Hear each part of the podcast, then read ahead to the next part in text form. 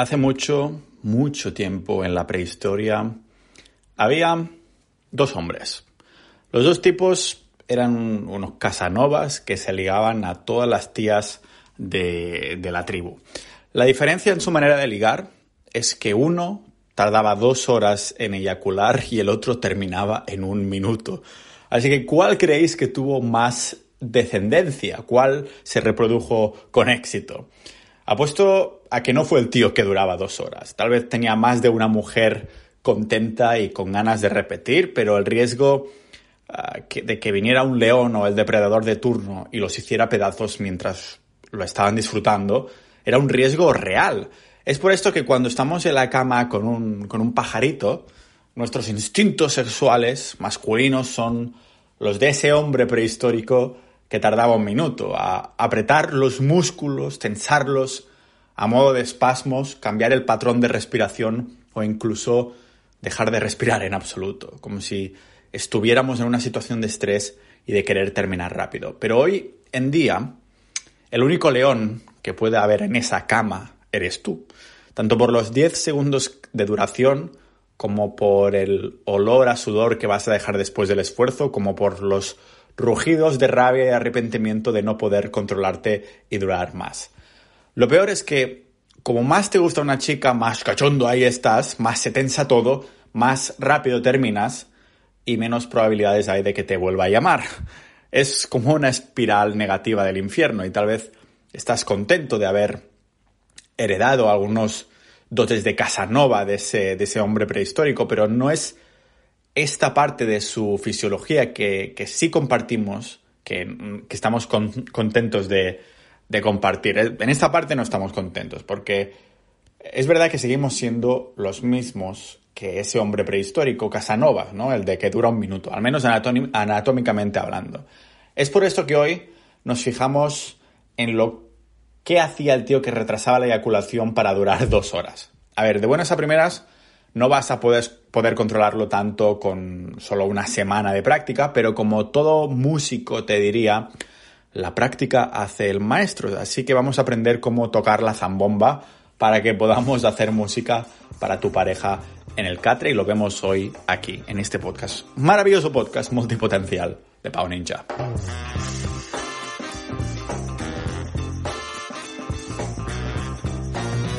Antes de empezar, un agradecimiento muy rápido a los miembros de Sociedad.ninja, la comunidad de este podcast, que además también tenemos episodios exclusivos ahí. Uh, gracias a ellos hace posible que, bueno, que puedas seguir haciendo episodios gratuitos como este. Así que si quieres dar un apoyo a estas horas de trabajo y también formar parte de la comunidad, pues sociedad.ninja y podrás escuchar los episodios, interaccionar con nosotros y todo eso, que también tenemos un canal de sexualidad, lógicamente. Así que, bueno, hoy el episodio lógicamente está centrado en los tíos, porque al fin y al cabo esto es un, un diario personal de investigación. Hay temas que cuando los hablo con alguien o cosas así, o cuando experimento, entonces digo, hostia, voy a hacer un episodio al respecto porque así me excusa para, mm, pues, bueno, para investigarlo más a fondo y crear este, este contenido. Así que ya sabéis, sociedad.ninja y es una manera de interactuar con nosotros, debatir los episodios, escuchar los episodios exclusivos y, y demás. Porque sí, en un, en un mundo moderno ideal aguantaríamos el rato que quisiéramos haciendo el amor, ¿no? Pero no es así. No estamos viviendo en un mundo ideal, menos en Sociedad.ninja, que eso sí es un mundo ideal. Claro, estaríamos como pez en el agua experimentando la cama, centrando nuestra atención a ella y no en nosotros, sin preocuparnos de si terminamos pronto porque podemos controlar nuestra varita mágica. Esto en el caso de estar en un mundo ideal. Pero en este momento, nuestra varita mágica es como la varita rota con cinta adhesiva de Ron Weasley. Funciona para sacar el hechizo si la agitamos, pero no hay control de dónde y cuándo nos saldrá. Retrasar la eyaculación no se aprende por arte de magia con una sola técnica, son varias cosas que, que tienen uh, su orden e importancia, que es lo que estamos viendo hoy aquí. Igual que si quieres pues, aprender un truco de magia nuevo de verdad, lo empezarás practicando en tu habitación, ahí con tranquilidad, experimentando, haciendo los, los drills, ¿no? Las repeticiones y volviéndote cada vez mejor hasta que estás listo para mostrárselo a la chica que te quieres ligar. Le muestras ahí el truco de magia, cuando ya lo tienes más o menos preparado. Claro, no es, no es que salgas el primer día que quieres practicar el truco al parque a practicarlo con desconocidas, porque sabes que te saldrán mal de buenas a primera y lo más probable es que se rían de ti.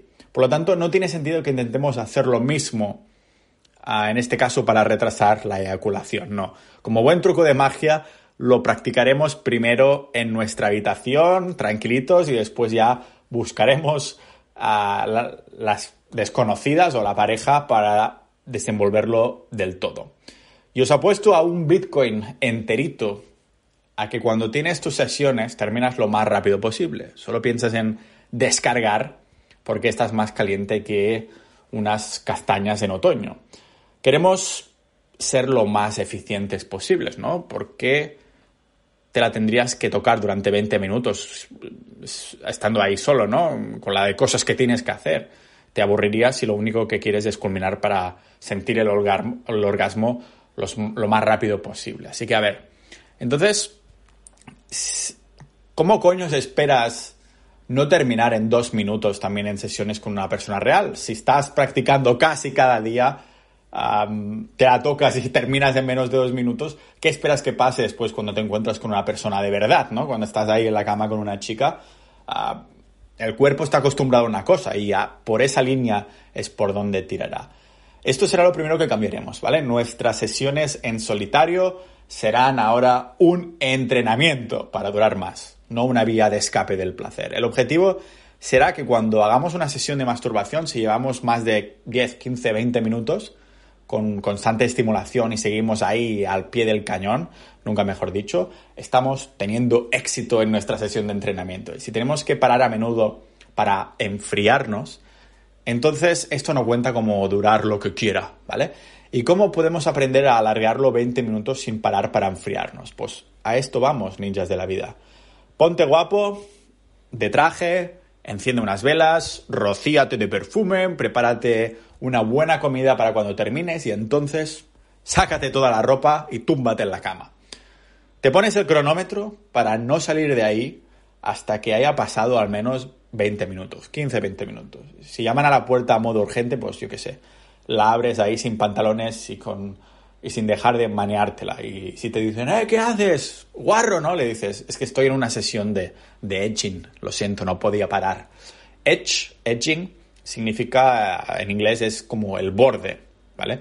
Pero no hace referencia a una persona borde, significa borde de precipicio, el borde del precipicio, al precipicio. Así que ya sabes por dónde van los tiros, nunca mejor dicho también. Exacto, los tiros van por el borde. No queremos caer por ahí. Así que la práctica del edging es estar cerca del borde, a ese punto de no retorno ah, para aprender a, a, enfriarnos un poco con estas técnicas y no caer por el borde, hacer un edging, ¿vale? No terminar, sino que cuando estás al borde entonces bajar las revoluciones. O sea que lo bueno de las prácticas en solitarios de edging es que nos podemos permitir tomar más riesgos para fallar cuando estamos al borde del estornudo o del escupitajo, para decirlo así, ¿vale? Antes de que salgan los fuegos artificiales de San Juan. Cuando ya le hemos dado el cronómetro y estamos ahí bien tumbados, empezaremos entrenando la relajación de los músculos. Fijaros que cuando estamos por terminar, ahí con una chica, nos tensionamos y ponemos nuestro cuerpo más rígido que, bueno, que el propio miembro. Tenemos más tensión que cuando alguien te dice que hay una shitcoin que es mejor que Bitcoin o algo así. O hay más tensión que acumulada cuando se habla del referéndum catalán entre un catalán y un madrileño, por ejemplo, ¿no? Pero un momento, Pau, si relajo todos los músculos, entonces termino como si fuera una estrella de mar y no sirvo para nada. Es verdad, porque el caso es que hay unos músculos específicos que nos interesa relajar más que el resto, que son la clave del control para retrasar la eyaculación. Los vemos en unos pasos más adelante, pero por el momento relajamos, ¿vale? Relajamos las piernas, el culo y todo lo que podamos controlar en esa área. El hecho de, relajar estos músculos va en concordancia con la respiración, concretamente con la respiración diafragmática. La maldita respiración es importantísima, importantísima para absolutamente todo y bueno, en el control para retrasar la eyaculación no deja de ser una excepción. Cuando estáis con la chica ahí en la cama haciendo, yo qué sé, petting o lo que sea, o ya estáis en bolas, y vuestras respiraciones van a mil por hora, o al contrario, casi no respiráis de lo emocionados y tensionados que estáis, es chungo echar la vista atrás para cambiar cómo respiramos, ¿no? Pero sacar la atención del cachondismo que lleváis por un momento y centraros en respirar muy profundamente. Lo estáis ahora teniendo en cuenta esto, ¿no? Que lo estáis practicando mmm, por vuestro concierto en solitario, pero recordad que todo esto es aplicable al catre con otra persona o, varias, si tenéis, sois una persona que liga más con mucho éxito, ¿vale?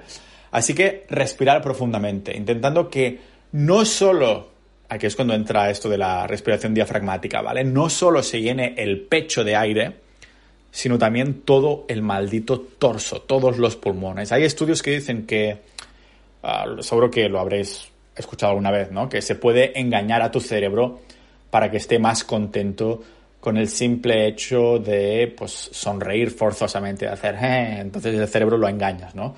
Pues esto es un truco similar. Cuando estamos en pelota picada en la cama con una chica, nuestro patrón de respiración cambia. Puede pasar lo que me pasaba a mí cuando hacía CrossFit en Suecia.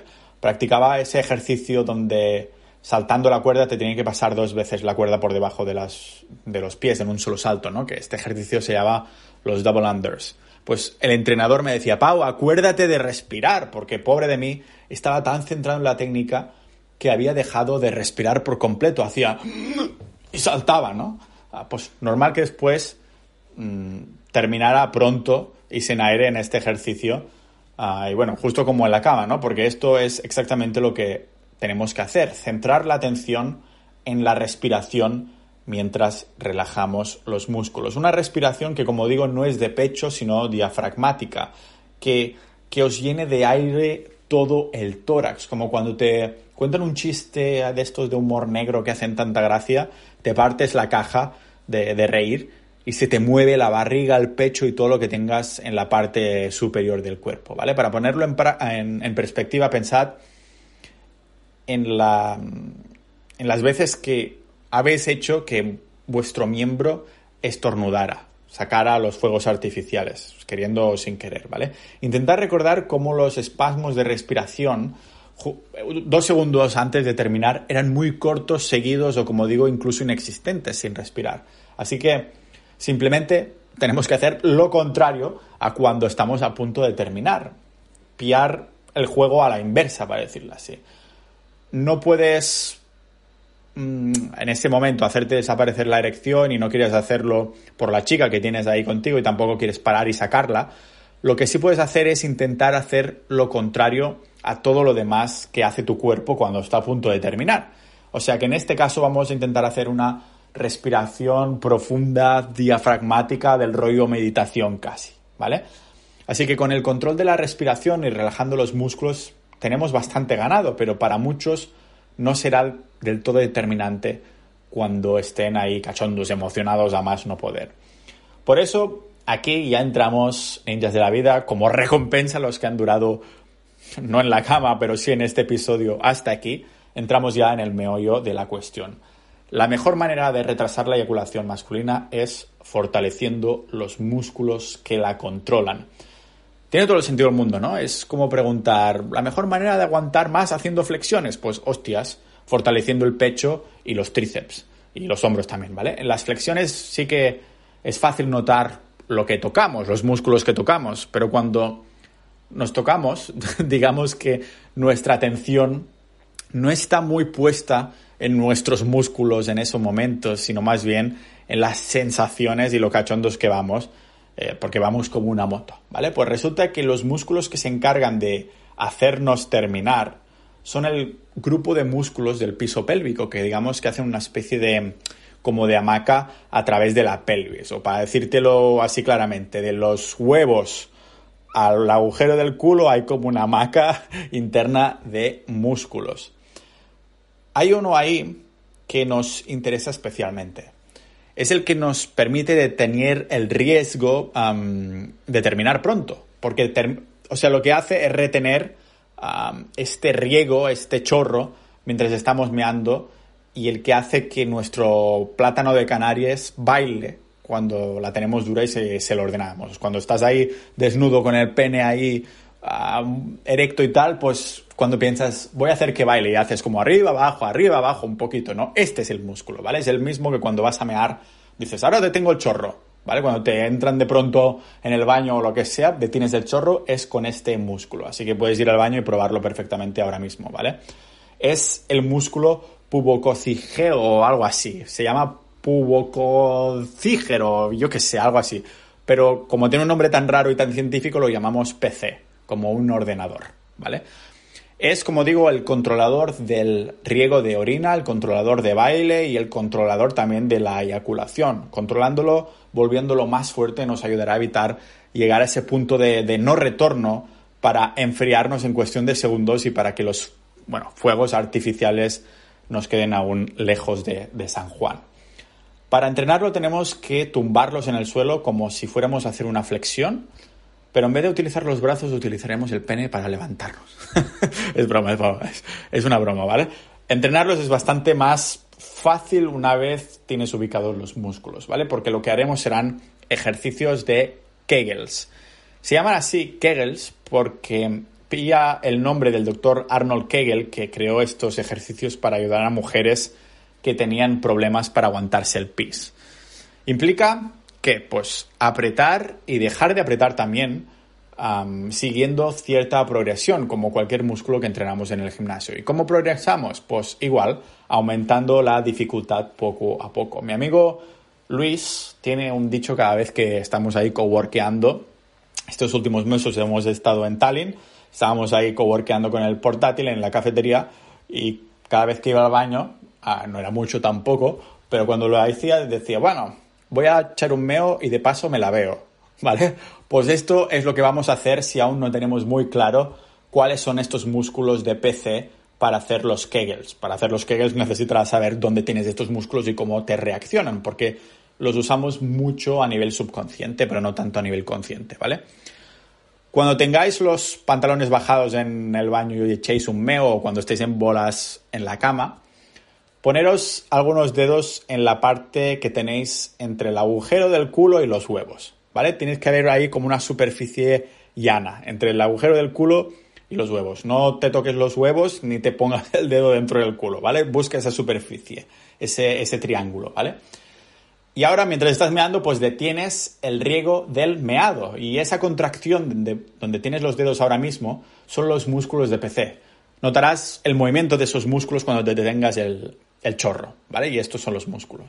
Son los que tenéis en tensión cuando vais a también a terminar, cuando estáis ahí culminando en la cama. Y como digo, queremos fortalecerlos, entrenarlos porque son los que controlan esta eyaculación. ¿Cómo? Pues podemos ir, por ejemplo, deteniendo el riego durante 2-3 segundos cada vez que mes y ya está. Pero también puedes hacer una rutina de 10 minutos al día o algo así. Yo no, buscando información no he sacado agua clara, al contrario que la orina. Bueno, depende si estás muy hidratado o no. Pero me refiero a que tampoco puedo hacer una recomendación, y esto no lo es, en nada de lo que digo es una recomendación, es investigación privada, no personal, pero privada. Ah, pues para hacer estos ejercicios de tener el riego cada vez, no sé hasta qué punto pues puede causar algún tipo de problema, ¿vale? Yo lo haría solo para descubrir, entre comillas, cuáles son estos músculos, pero no es que cada vez que vaya a mear hiciera estos ejercicios porque a lo mejor puede ocasionar algún tipo de problema si se combina con el meado. Así que mejor hacerlo sin estar meando, solo para saber dónde tienes los músculos. Así que bueno, ¿cómo se aplican los Kegels una vez estamos en el acto? Antes que nada decir que ya hablaré, si queréis, también de ejercicios o rutinas de Kegels, pero lo bueno es que puedes estar mirando una serie, hablando con alguien, que te está diciendo algo que no te importa o puedes hacer lo que sea y puedes estar haciendo kegels, nadie se va a dar cuenta, ¿vale? Pero vamos a ver ahora cómo se aplican cuando estamos en el acto. Pues la respiración y la relajación están bien para estar más calmados en la escala del cachondismo, para decirlo así, ¿vale? El problema surge cuando estamos ya a punto de explotar, está a punto de llegar San Juan. Aquí es cuando necesitamos demostrarnos para qué ha servido todo ese entrenamiento de los músculos de la pelvis, ¿vale? Todos esos kegels. Los kegels que he hecho cuando alguien me estaba hablando de cosas que no me interesaban y he aprovechado para entrenar sin que nadie, nadie se diera cuenta. Así que ahora toca demostrar para qué han servido. Si como, yo qué sé, Goku o Vegeta los hemos entrenado ya a 400 gravedades. Lo único que necesitamos hacer para retrasar la eyaculación, para no salir de esa autopista a 120 kilómetros por hora y estrellarnos, es hacer, cuando ya estamos en el acto y estamos ahí a punto, un Kegel muy largo. Aguantar, ¿vale? Dejar de empujar apretar como si en este Kegel se te fuera la vida. Para un porcentaje de reyes con esto, pues os va a ser más que suficiente. Pero hay otros que en vez de apretar muy fuerte, les irá mejor hacer una contracción de, de Kegels cortitos seguidos. En vez de hacer y apretar, hacer un... Cada uno debería aquí experimentar por sí solo. Así que no contéis conmigo para estar ahí ni haceros de coach, ni poneros los dedos en los músculos pélvicos, ni guiaros por todo el proceso, ni nada de esto, ¿vale? Que cada uno experimente por su cuenta. Así que bueno, la teoría es que con este Kegel tan largo, como más apretamos, más nos enfriaremos y con la práctica solo con 10 segundos de aguantar de esta manera, pues seremos capaces de ir añadiendo más 5 minutos al coito cada vez que lo hagamos, haciendo un Kegel muy largo cuando estemos a punto de reventar, ¿vale? Pero no es fácil. Ah, por esto necesitamos entrenar bien. La estrategia está en que funciona mejor cuando más cerca estemos del punto de no retorno. O sea que esperad algunos escupitajos de fallidos en la práctica, ¿vale? Algunos estornudos no, esperados, para decirlo así, en vuestras prácticas en, en solitarios. Pero atención, ninjas de la vida, porque habrá un porcentaje de hombres que hacer un kegel largo y apretar estos músculos les causará el efecto contrario. De hecho, yo soy uno de ellos, ¿vale? Caballeros, apretar los músculos pélvicos me causa acercarme más a San Juan y sé que a algunos de vosotros os pasará lo mismo. Así que para los que os pase lo mismo, ¿qué haremos al respecto? Pues tenemos una, una herramienta que también utiliza los músculos pélvicos para mantener el escupitajo, eh, el chorrete final a raya, ¿vale? Se trata de hacer Kegels inversos. Son algo confusos de, aprender en primera instancia, pero si hemos podido identificar los músculos involucrados en un Kegel normal, nos será más fácil. ¿vale? La mejor manera que encuentro de explicarlo es que si en un Kegel normal detenemos el flujo de orina, en un Kegel inverso empujamos el chorro. Imagínate que vas, que sea, a los baños públicos de Atocha o de la estación de Sanz de Barcelona y cuando ves esa inmundicia de baños, te pones ahí a mear y te vienen unas ganas y prisas de salir de ahí que aprietas tu meado para mear lo más rápido posible, apretar el chorro ahí. Esto es un Kegel inverso. Si lo practicas sin estar meando, será una sensación algo parecida a como, como a querer tirarte un pedo o plantar un pino. Así que cuidado con eso porque si te cagas haciendo el acto, te aseguro que no te vas a correr de la vergüenza que te va a dar. O a lo mejor la chica con la que estás le gusta, yo qué sé. Si te vas con la cama con gente muy rara, tú sabrás, ¿vale? Es tu problema. Pero es la mejor, la mejor analogía que os puedo decir. Como si te fueras a tirar un pedo o a cagar, pero es un poquito, los músculos que están un poquito movidos ahí, ¿no? ¿Vale?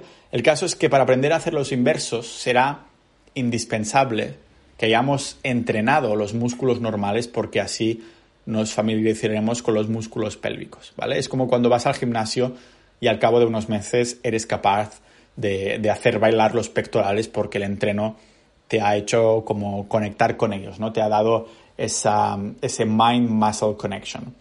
Y a ver qué queréis que os diga. Es verdad que hay productos específicos para aguantar más, para retrasar la eyaculación, como serían los preservativos retardantes o las cremas y lubricantes, o las pastillas, o los anillos y cosas así. Pero después de leerme libros como El hombre multiorgásmico de Mantak Chia o Ellas llegan primero de Ian Kernel, yo creo que a lo mejor puede tener más sentido que controlemos nuestro cuerpo sin necesidad de juguetes o cosas raras, ¿no? Ah, entiendo que algunas personas pues sudarán completamente de entrenar Kegels, los músculos, músculos pélvicos y estas cosas, pero no está de más, ¿no? Tener esto, yo utilizaría esto como base y después y así que a lo mejor considerar ah, para las personas más vagas saber que tienen ahí, yo qué sé, estas cosas, ¿no? Que tienes anillos, que tienes preservativos, que tienes geles que te insensibilizan durante un rato, pero no sé. todo lo que sea control del cuerpo y cosas así, yo soy pro eso, ¿no? Antes de, comprar productivos. De todas maneras, os voy a dejar algunos en las notas de, este episodio que para que podáis repasarlos, para que después podáis repasar a vuestras parejas durante como 20 minutos, ¿no? En, la cama y demás. Ya veis, hoy me apetecía hablar de este tema, así que nada. Ah, os mando un saludo, nos vemos debatiendo el episodio si queréis en el canal de sexualidad de, de Discord de, Sociedad Ninja, que tenemos un canal para las cosas más importantes y debatir los episodios del podcast. Y si queréis dar soporte a estas horas de trabajo, al podcast y formar parte de una comunidad maravillosa de multipotenciales y ninjas de la vida, por favor visitad sociedad.ninja y nos vemos por ahí dentro y también en el próximo episodio de este podcast multipotencial de Pau Ninja.